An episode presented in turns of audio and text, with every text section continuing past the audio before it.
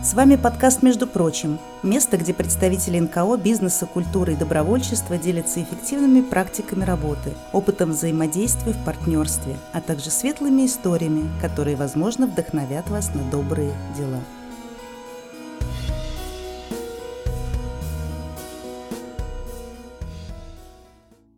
Здравствуйте, дорогие друзья! С вами снова подкаст «Между прочим». У микрофона Анастасия Евграфова, а у нас в гостях сегодня Марина Дороченкова, биолог, детский писатель, представитель по связям с общественностью в издательстве «Антология». Здравствуйте. Марина, расскажите, пожалуйста, немножко об издательстве. Что за издательство «Антология» такое, в котором вы работаете? Санкт-Петербургское издательство «Антология» выпускает прекрасные книги. Это и учебная литература, иностранная в основном. И вот уже несколько лет издательство выпускает детскую литературу, и такой большой сегмент этой литературы – это именно познавательная литература, что очень радует, поскольку ну, вот это настоящая хорошая детская литература, которая написана специалистами и она прекрасно издана, прекрасно проиллюстрирована. То есть я правильно понимаю, что сегодняшняя наша тема – это детская литература. Что читать детям, что покупать родителям для детей и зачем это нужно и детям, и родителям? Да, хорошо бы было как раз поговорить об этом, я думаю. Давайте попробуем. Для начала расскажите, пожалуйста, а как вы попали в издательство? Ну, я детский автор. Я биолог, и э, я пишу такую познавательную литературу для детей. И э, я просто прислала рукопись, э, рукопись о нашем легендарнейшем просто фотографе Вадиме Евгеньевиче Гиппенрейтере. К тому же он еще первый чемпион по горнолыжному спорту, первый человек, который спустился на лыжах с Эльбруса. Но это не просто такая была рукопись, а это была книга о природе России с фотографиями его и по его биографии. То есть это вот о природе России. Это Камчатка, извержение вулкана, это заповедники, это легендарнейший человек, просто вот легендарнейший. И издатель ответил, сказал, да, мы возьмем ее. Почему эту рукопись не брали все издательства? Потому что книга была с фотоматериалом, и это значит себестоимость книги достаточно высокая. Вот экономически она была не очень выгодна для издательств. А Юрий Альбертович Медников, это вот издатель наш, он сказал, что да, я должен эту книгу выпустить. Пусть это будет экономически не очень выгодно, но эта книга должна быть. Потому что ну, ее можно назвать в хорошем смысле патриотическая книга. Не такой, знаете, вот патриотизм надуманный. И потом он предложил дальше написать там книгу для детей. У нас есть такая серия «Мой удивительный мир», чудесные книги, они в мягких обложках большого формата. И вот так началось, шесть книжек у меня вышло. И когда мы приехали на выставку Москву, ну, вот ярмарку, московскую международную выставку, ярмарку, ну, на автограф-сессию, так сказать, по книге о Гиппенрейтере, то я просто увидела познавательные книги. Мне захотелось людям рассказать не только о своих книгах, а вообще о том, какие вот книги в издательстве, потому что они чудесные. Они важны и библиотекарям, и учителям. Ну, и вот так он предложил остаться, и, и вот как-то я вот в издательстве прижилась. И это и есть вот связи с, об, с общественностью, то есть я веду группу издательства, и на выставках работаю, езжу тут и со школами, и с библиотеками, сотрудничаю, потому что книжки замечательные. Хочется, чтобы дети это читали, чтобы дети это видели.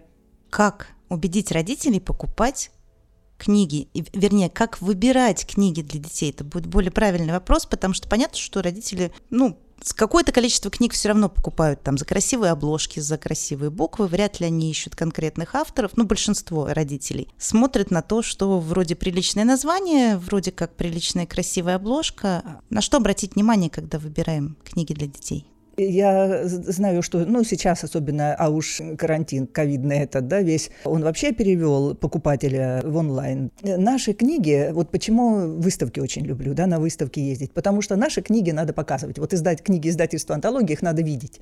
Вот когда родитель видит, как она прекрасно проиллюстрирована, какой текст хороший, то там уже особенно даже убеждать не надо. Там единственное, помогаешь человеку подобрать под возраст. Но вообще, конечно, вот как книги выбирать, читать, да, надо смотреть. Вот я э, больше даже хочу рассказать про познавательные книги, потому что литература выходит масса. И вот как разобраться, да? Вот кто эту книгу написал? Я открыла интернет и все прочитала. Аннотация – это не содержание. Аннотацию пишет редактор. А вот содержание может быть и не очень, честно сказать. Ну, это вы говорите уже про книгу, а я говорю, что в принципе, если мне нужно чем-то рассказать ребенку, я открыла Google Яндекс, задала вопрос, зачем мне для этого вообще книга-то? Ну, во-первых, вы не всегда можете найти в Google Яндексе то, что вы хотите найти. Вот я вам, знаете, что хочу рассказать? Вот э, книга «Где живут динозавры», да, «Секрет говорящих камней». Я автор, и там есть как раз такой момент, когда дети нашли окаменелости во дворе. Это реальная история, которая с моим сыном произошла. Книга прям написана на реальных событиях, и она рассказывает вообще о развитии животного мира до появления человека. Вот они, значит, тоже хотели что-то узнать о животных. Они полезли сначала в интернет. И они стали, а что искать в интернете? Вот что, что искать, что набирать? Особенно там, если дети, да? И тогда они побежали домой за книжками. Вот какие у них там книжки по дин- о динозаврах. И когда они открыли книжку, там уже последовательно рассказывается. Кроме того, все-таки одно дело, вы ищете какой-то материал, это обрывочные. Это какой-то вот, ну, какой-то сегмент, это какие-то обрывочные все равно сведения, какая-то информация. А книги антологии, знаете, чем отличаются? Издатель поставил перед авторами такую задачу. Это должен быть не набор энциклопедических сведений, должен быть интересный герой, с которым дети путешествуют и узнают что-то новое. Приключения. Приключения. И вот он уже любит и героя, вот он уже ребенок этот, и он уже понимает, что он это может увидеть сам. Вот я вам расскажу про цикл «Капелька», «Приключения капельки». У нас уже их вышло, шесть книг, по-моему. Тимур Максютов, прекрасный наш замечательный просто автор. Он автор такой, он взрослые книжки пишет, серьезный, он фантаст, он игрок «Что, где, когда», даже капитан там команды, интеллектуал.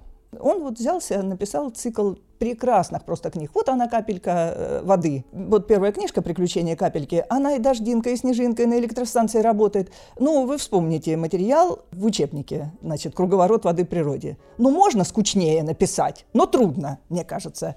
Вот. А там так классно с этой героиней, и уже вот кто купил первую капельку, да, на выставке там увидели люди, да, да, да, давайте. Они уже приходят, а есть новые, а есть новые. У нас вот этих чудесных, она там, значит, и на полюсе уже у нас побывала, и старый корабль затопленный подняла с водолазом Петровичем, а в это же время и узнала там о рыбах, которые там обитают. Или обучающие сказки. Ну вот как ребенка научить читать, как его там, или сделать, чтобы он запомнил дни недели. И у нас Ирина Иваськова, ну вот я тоже очень люблю эту книжку, про Тимошу, там уже целый тоже цикл вышел, такой герой, мальчик Тимоша, не мог запомнить дни недели. И они к нему стали приходить в гости. Пришел понедельник, съел все булочки, говорит, «Э, Тимоша, видишь, какой я, потрогай-ка меня, подними. Значит, Тимоша его поднимает и говорит, какой я тяжеленький. Про меня так и говорят, понедельник, день тяжелый, потому что я хорошо кушаю. Потом следом вторник. Говорит, что ты лежишь? Бежим, бежим, скорее заниматься, тренироваться. А он говорит, а чего ты все время бежишь? А вторник говорит, а потому что я второй, мне надо понедельник догнать. И так каждый день чему-то учат ребенка. Ну вот вы представляете, вы же вот до разницы, а вот так, давай запоминать, понедельник, понедельник, потом вторник. Вот. А так дети запоминают каждый день как героя какого-то. Мало того, и они же хотят с этим героем подружиться, там субботу убираются, тренируются со вторником. И у нас чудесная просто команда авторов и иллюстраторов, художников. Это такие талантливые люди. Мы, знаете, знаете, даже, ну, многие мы виделись, выставки – это возможность встретиться, познакомиться. А поскольку я веду группу еще, да, то я и авторов представляю, э, и художников, и, и такая радость, знаете, что можно и не только рассказать там о писателях, а можно рассказать еще и о художниках, потому что все-таки вклад художника, он очень значимый. Я вот сама прямо как автор, я знаю, насколько это важно, чтобы это было нарисовано, чтобы это было там, ну, правильно нарисовано. А у меня, представьте, это зоология, Хочется, чтобы ребенок с этой книжкой пошел и потом это все в природе увидел, нашел. У нас очень дружный такой коллектив, и в издательстве такая дружная команда. Ну, вот это радостно так работать. И не только авторов, а еще так получается, что мы уже дружим, конечно, с библиотекарями. Это команда, это замечательная команда, здорово, что издательство работает сообща, а не как-то по отдельности. Я все-таки понимаю, что вопрос не к вам, но я его задам, потому что это тоже людям интересно. А как попасть, если у меня, например, есть рассказы, истории, можно ли к вам попасть Да, сейчас можно попасть в любое практически издательство, и я вас уверяю, что в большинстве издательств читают. Ну, издательств вообще очень много. Они не государственные, то есть нет каких-то вливаний извне. И поэтому издательства заинтересованы э, найти авторов с интересными книжками, реально просто заинтересованы. Не то, что вот сверху спустили, и вот надо этого автора издать. Нет. Я во все издательства пришла, как бы у меня нет никаких литературных подстраховок. Я просто пришла из народа, так сказать, именно рассылая. Но а, есть один момент очень важный. Я начала с конкурсов. Вот, я отправила на конкурс «Новая детская книга» рукопись. Мы, у меня соавтор есть, Аня Кравчук. Вместе такую вот рукопись. И оттуда мы вернулись... Э, «Новая детская книга» — это издательство «Росмен» проводит такой конкурс чудесный. Оттуда мы вернулись с двумя призами. И когда у тебя уже есть, то есть ты пишешь, это хорошо начинать с конкурса в любому. То есть это получается как рекомендация? Да, рекомендация такая. А потом, конечно, рассылать в издательство, и если ваша история подходит, потому что тут очень важно тоже попасть, смотреть, что издательство ищет. Иногда даже вот вывешивают. Ищем истории такие-то там, например, кто-то познавательные, кто-то, наоборот, там сказки детские, кто-то обучающие вот такие вот сказки. Спокойно просто посылать надо и ждать ответ, не переживать. Может быть, даже стоит послать еще раз. Потом пройдет какое-то время. Вот сегодня не нужны познавательные книги, а потом вдруг э, решили издавать и целую серию открыли. Тут просто не сдаваться и следить за новостями, потому что издательства также выставляются, да, и, и что-то происходит, что-то про, про да, себя да, рассказывают. Да, да, это хорошо очень группам подключаться. Вот в группе состоять, в группе издательств, э, они все расписывают, вот прямо с интернетом хорошо жить. Это интересно, здорово. Мы говорили про познавательные книги, а как читателю выбрать познавательные книги? Э, вот да, это такой вопрос сложный. Это как, ну я даже, знаете, что вот из, прям из практического такого просто опыта работы, да, с людьми. Вообще, конечно, и читатели разные, мы все разные, нам всем нравится разная музыка, да. Кто-то вот классику любит и не может там слушать, я не знаю, считают что-то попроще. Ну, вот каждый на свой вкус выбирает. Поэтому я даже не могу сказать, что вот одна, одна там литература лучше, другая хуже. Но если человеку нравится, если ему вот доступен вот такой вот уровень, пусть уж уж он читает все, что угодно. Но вообще, конечно, э, хорошо бы знать авторов. Даже вот купил там одну книгу, вот я даже цикл этот, да, капельку, вот купил, ты понимаешь, что да, мне вот такой вот уровень нужен, мне нужен вот такой вот автор, а не такое совсем вот что-то примитивное, непонятно как бы кем написано. То есть хорошо, когда ну, там книгу о физических явлениях, да, там о световых явлениях в природе пишет э, физик, у нас такая книга есть «Селена и лунный кот. Семь чудес света». Она написана Евгенией Русиновой. Прекрасная физик. Редактор она вот в издательстве «Питер». Она автор у нас. Вот чудесная книжка. Вот я опять, вот еще я фанат одной книги, как я говорю, эта книжка должна быть у каждого родителя, который не может сходу сказать, а почему ребенку объяснить, почему закаты розовые, там, или почему на ней Кто их покрасил, почему закаты да. розовые? Вот. Чудесно. Написано физиком, написано... То есть, знаете, вот почему хорошо покупать специалиста, потому что профессионал может рассказать о сложных явлениях так просто, что это будет понятно даже ребенку и интересно взрослому. То есть взрослый вспомнит, что в школе я это вообще ничего, это я не понял, это я не любил, мне не нравилось, а тут вдруг это так классно написано. Почему вот э, не так много книг, да? Потому что есть такая проблема. Есть профессионалы, которые не умеют рассказывать доступно, особенно для детей вот чтобы это было понятно. А есть литераторы, которые не знают, там, не о физике, да, там, не о биологии что-то. Хотя, казалось бы, просто, но когда, вот я биолог, да, когда я читаю какие-то книги, вот бывает такое случается, то, ну, это просто вот видно, что человек, он не, не, настолько не в теме. Но он взялся, написал, и, и вот такое получилось, люди читают, они не понимают. А знаете, иногда даже и учатся неправильно, на самом деле. Поэтому познавательные детские книги – это очень важно. А вот когда находится такой профессионал, который может рассказать о сложных явлениях просто, интересно и увлечь ребенка этим, ну, это же вот открыта дорога к тому, что ребенок займется научными исследованиями, станет ученым, заинтересуется. И еще один момент. Хотелось бы, знаете, на чем остановиться? На том, чтобы родители не мешали детям своими какими-то установками такими жизненными. Для чего мы пишем книги, да, вот познавательные? Для того, чтобы ребенок мог себя найти. А вот мне нравится, ой, а мне физика понравилась, ой, а мне там биология понравилась, а мне там еще что-то там понравилось. Вот, кукольный театр мне понравился. Вот у нас чудесная есть книга на кукольном театре «Кукла из Коробкина». Вот можно сделать свой домашний театр. То есть книга, она показывает, такой толчок дает. Тогда лучше направить все усилия на то, чтобы развивать у ребенка этот интерес. Вот. А не сказать ему, туда не ходи, там ты денег не заработаешь, а вот ходи туда, там ты заработаешь. Потому что, мне кажется, лучше прожить счастливую жизнь и реализовать себя, правда, чем потратить свое время на вот то, что тебе не нравится всю жизнь. Простите, я все-таки встряну совершенно другим вопросом. А что у нас есть какие-то науки, на которых нельзя зарабатывать? Да, Какие? Мне кажется, все, мне кажется, на, на науках никто не зарабатывает. Ну, может быть, кроме там Нобелевских лауреатов, ну, может быть, каких-то профессоров, академиков. А ведь э, большинство ученых это подвижники.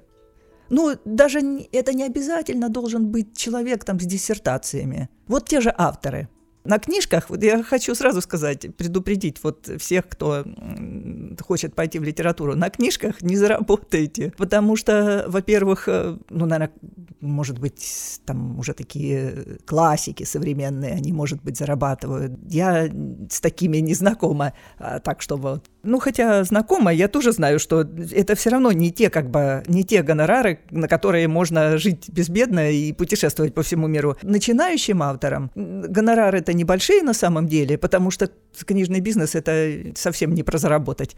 Еще э, ты ездишь на встречи с читателями, там, с библиотекарями, ну, так или иначе, ты все равно даришь книжки и библиотекам. А, так вот к этому-то давайте все-таки вернемся. А где востребованы книги вашего издательства? Наши книги востребованы, честно скажу, везде. Их любят, да, их любят, и родители очень любят, потому что к нам прямо на выставках приходят. Ой, теперь купим, вот мы прочитали, там купили книжку, купим все, что купим все ваше и все, что вы порекомендуете. Вот. Конечно, это библиотеки и школы. Для библиотек наши книги – это готовые мероприятия, фактически. Вот, например, у нас есть цикл «Как жили на Руси», там главный герой – тряпичный кукленок Куделя. Там Куделя. Куделя на лето, их четыре времени года. Там мальчик Ваня знакомится с тряпичным кукленком Куделей. Такой кукленок с длинными волосами, да, он находит его там где-то в сундуке.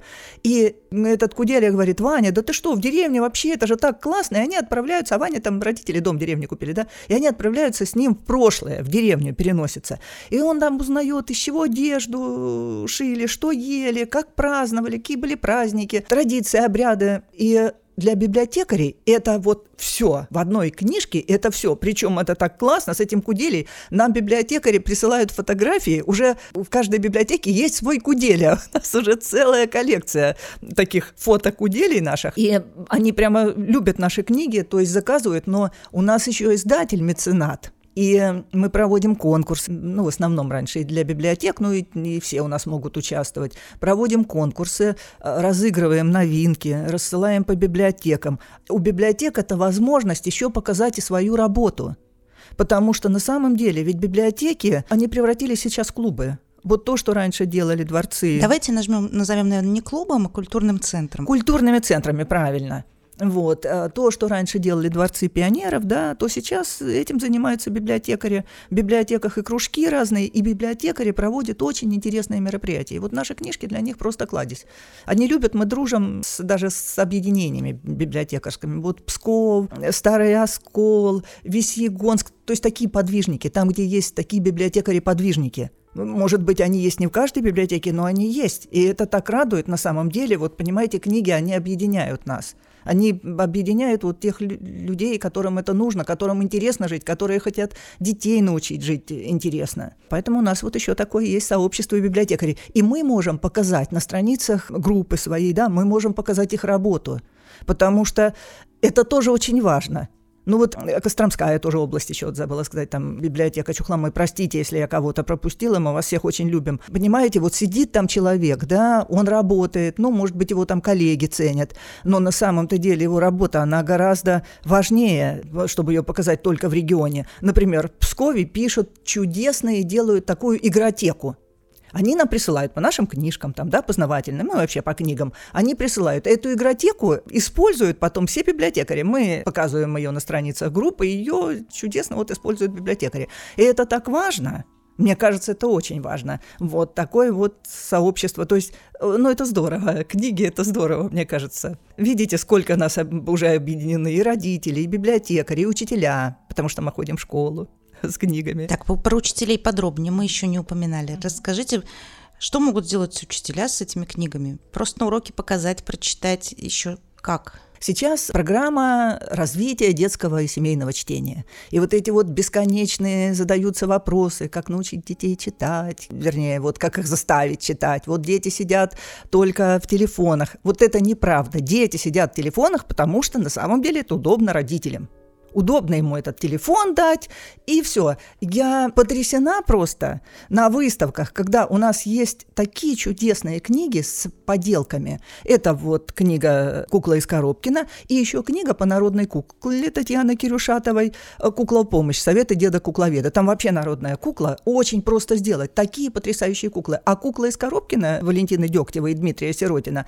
– это потрясающая веселая история – и параллельно можно сделать кукольный театр. Ну, там как два носка героя полетели, в общем, искать... Э, То есть герой да, просто из носок. Герой, То есть да, это каждый вообще да, может это тоже сделать. куклы. Да, я вот не буду задерживать внимание, а что хочу сказать. И там как сделать кукольный театр самим. Все куклы причем книга сама, можно же и книгу прямо вот показывать и дома, и гостям, вот, сделав всех этих героев. И когда родителям говоришь, посмотрите, вообще классно, некоторые просто родители отталкивают, прямо мамы говорят, ой, да вы что, это же мне с ним все делать придется. Ну так, э, а потом мы жалуемся, что дети сидят в интернете. Но вернемся к учителям. Как научить читать, как привить любовь к чтению? Да очень просто пригласить в школу детского писателя. И когда детский писатель расскажет о книге, дети тут же захотят эту книгу прочитать. Вот, пожалуйста, и он уже знает, он уже видел, кто его написал. Для него уже писатель не какой-то там, знаете, простите меня, Лев Николаевич Толстой. Я очень люблю Льва Николаевича. Но Нет, Льва... ну, скажем так, не, не просто портрет на стене. Да, которого они не видели, никогда не увидят. А они увидели живого человека, вообще классного, интересного. Они с ним подружились. Они вот это вот настоящий друг. Они, знаете, как им так здорово, когда он потом, ребенок встречает еще на улице этого писателя, и он здоровается так, а мама иногда спрашивает там родителей, говорит, кто это? Это писатель детский говорят дети так шепотом громким. И это очень приятно. И они книжку читают. Это уже не чужой человек написал. Да, этот писатель отправился к ним жить. Они читают книгу, им нравится. И потом ребенок, конечно, он и следующую книгу захочет прочитать. Но он уже втянулся в чтение. Или найдет книгу тоже этого же автора. Ну вот так, понемножечку, понемножечку. А уж с книгой «Это кукла из Коробкина» это можно ну, полгода точно там сидеть, просто работать, делать и всем показывать, и бабушкам и гордиться, какой замечательный ребенок. Но телефон – это спасение на самом деле. Mm. А может другое? А может вам нужно к этим всем книгам дополнительный магазин устроить с мерчем, как сейчас говорят?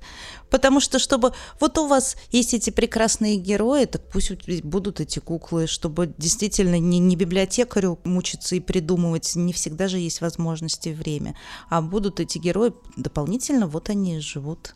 Это бы очень все было хорошо, но единственное, что это дополнительная затрата на книжку. Все это будет увеличивать цену книги, к сожалению. И наши вот тоже чем хороши книги? «Мой удивительный мир» – это книга недорогая. Она недорогая, она в мягкой обложке, но она Подождите, очень вот недорогая это примерно сколько? Ну вот хоть какую-нибудь цену из магазина. Ну это 150-200 рублей. Сейчас книги очень подорожали, очень. Тоже понятно, да, и бумага, да. и краски, и технологии, и аппарат. Марина, расскажите, как же детям начать изучать вообще, собственно, науку? То есть э, вот как, с чего начать с физики, химии, биологии, что-то понятно, что там окружающий мир и что-то вот такое, как ребенка заинтересовать научной и вот познавательной литературой? А дело в том, что детей и даже их не особенно надо заинтересовывать. Э, это уже взрослых надо заинтересовывать. Дети, они же не пропустят ничего интересного, то, что им попадается. Вот дети идут и в камешках ковыряются, да, э, лезут куда-то, гусеницу нашли, и еще, еще. И вот этот интерес, его надо развивать. Вот я вам, э, знаете, о чем хочу рассказать? Смотрите, вот дети и наука, да, кажется, как связано? Ну, ребенок, пока он там вырастет, этой наукой займется. А на самом деле нет. Ребенок может сделать научное открытие, ну, буквально на пустом месте. Я вам расскажу историю, которая произошла 200 лет назад. Это прямо такая сенсационная традиционная история, но она очень показательна. Англия, 1811 год, девочка из провинции, Мэри Эннинг, находит в заброшенном карьере и очищает, то есть она пошла пособирать окаменелости, а 200 лет назад только-только наука палеонтология начала развиваться, только-только.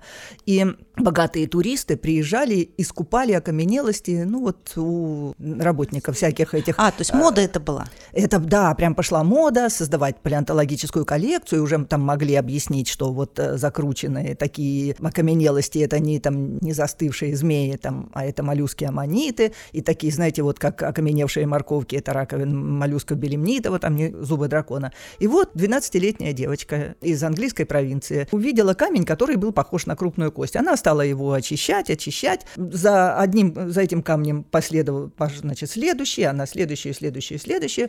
И так она через некоторое время очистила полностью скелет какого-то животного с э, длинным таким рылом вытянутым. Она решила, что нашла древнего крокодила. И что она делает? Она взяла и написала письмо в Британский музей ученым, вот где найти. И знаете, что произошло? Ну вот, чтобы человек обычный, прочитав письмо, там откуда-то ребенок пишет, да, из провинции, ой, я, кажется, нашла скелет какого-то древнего крокодила. Ну просто бы посмеялся и сказал, ну дети эти такие фантазеры, вот что не только не придумают. Но не ученые, потому что музей тут же послал сотрудника посмотреть, что нашла маленькая девочка. И когда сотрудник приехал, он просто ахнул от изумления, потому что это 12-летняя девчонка нашла не крокодила этого, да, о котором уже знали ученые, а она нашла неизвестное науке животное. Мало того, она нашла древнего морского ящера. Динозаврами называют сухопутных рептилий.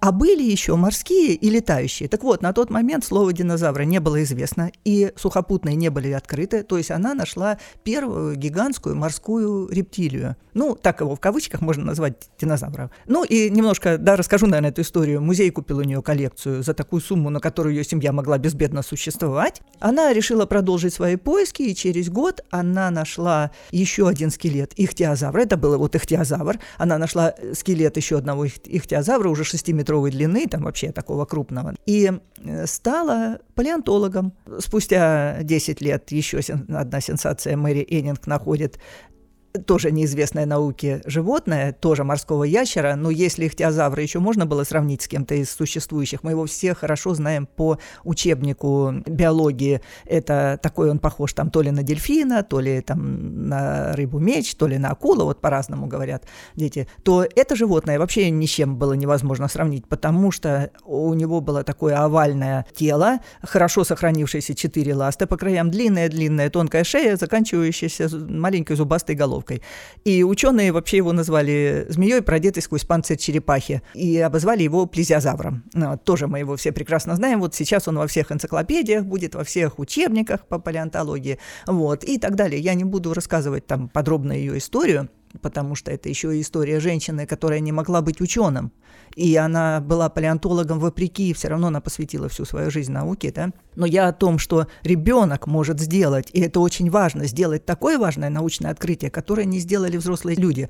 И прошло 200 лет, и вот мой сын сидел во дворе дома, и среди камней, которые привезли закатывать асфальт, вот сначала, чтобы выровнять поверхность, он тоже там ковырялся ногами, и нашел такой камень с дырками – потом поковырялся дальше, еще отпечаток раковины. Ну, по сюжету, ну, он принес мне, я работала в музее, и книга как раз, где живут динозавры, «Секрет говорящих камней», вот она об этом, там приносит, там тетя по сюжету идет, показывает, хорошие экспонаты принес. Тетя собирает команду ребят, она в музее ищется, да, собирает команду ребят, и надо остановить работу в карьере на самом деле, потому что, ну, то есть она дает им, там, говорит, ищите все, что вы найдете, но надо остановить работу в карьере, потому что ковш экскаватора попал на след Древнего моря, сейчас это просто уничтожат все, закатают под асфальт. И вот ребята спасают этот карьер с окаменелостями, а заодно узнают там все о палеонтологии. И, например, для чего эта книга, да, где живут динозавры? Потому что это каждый ребенок может найти буквально вот практически просто где-то гуляя в парке, да, где засыпаны дорожки, или там купаясь в реке,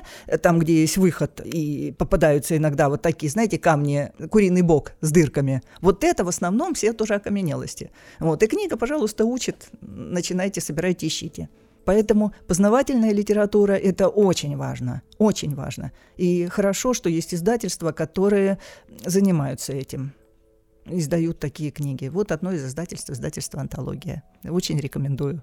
И получается, как здорово, что есть такие увлеченные люди, которые в первую очередь увлекаются своей наукой, каждый своим направлением. Те люди, которые могут свои знания донести до детей понятным языком. Те люди, которые могут напечатать книги. Нет еще, те люди, которые нарисуют к ним прекрасные иллюстрации, чтобы все это вместе получилось единым целым, книгой, которую приятно взять в руки, которую интересно читать, которую хочется изучать и идти в магазин за новой книгой. Да. Вот такая у нас сегодня получилась цепочка. Дети, наука, писатели, издательство.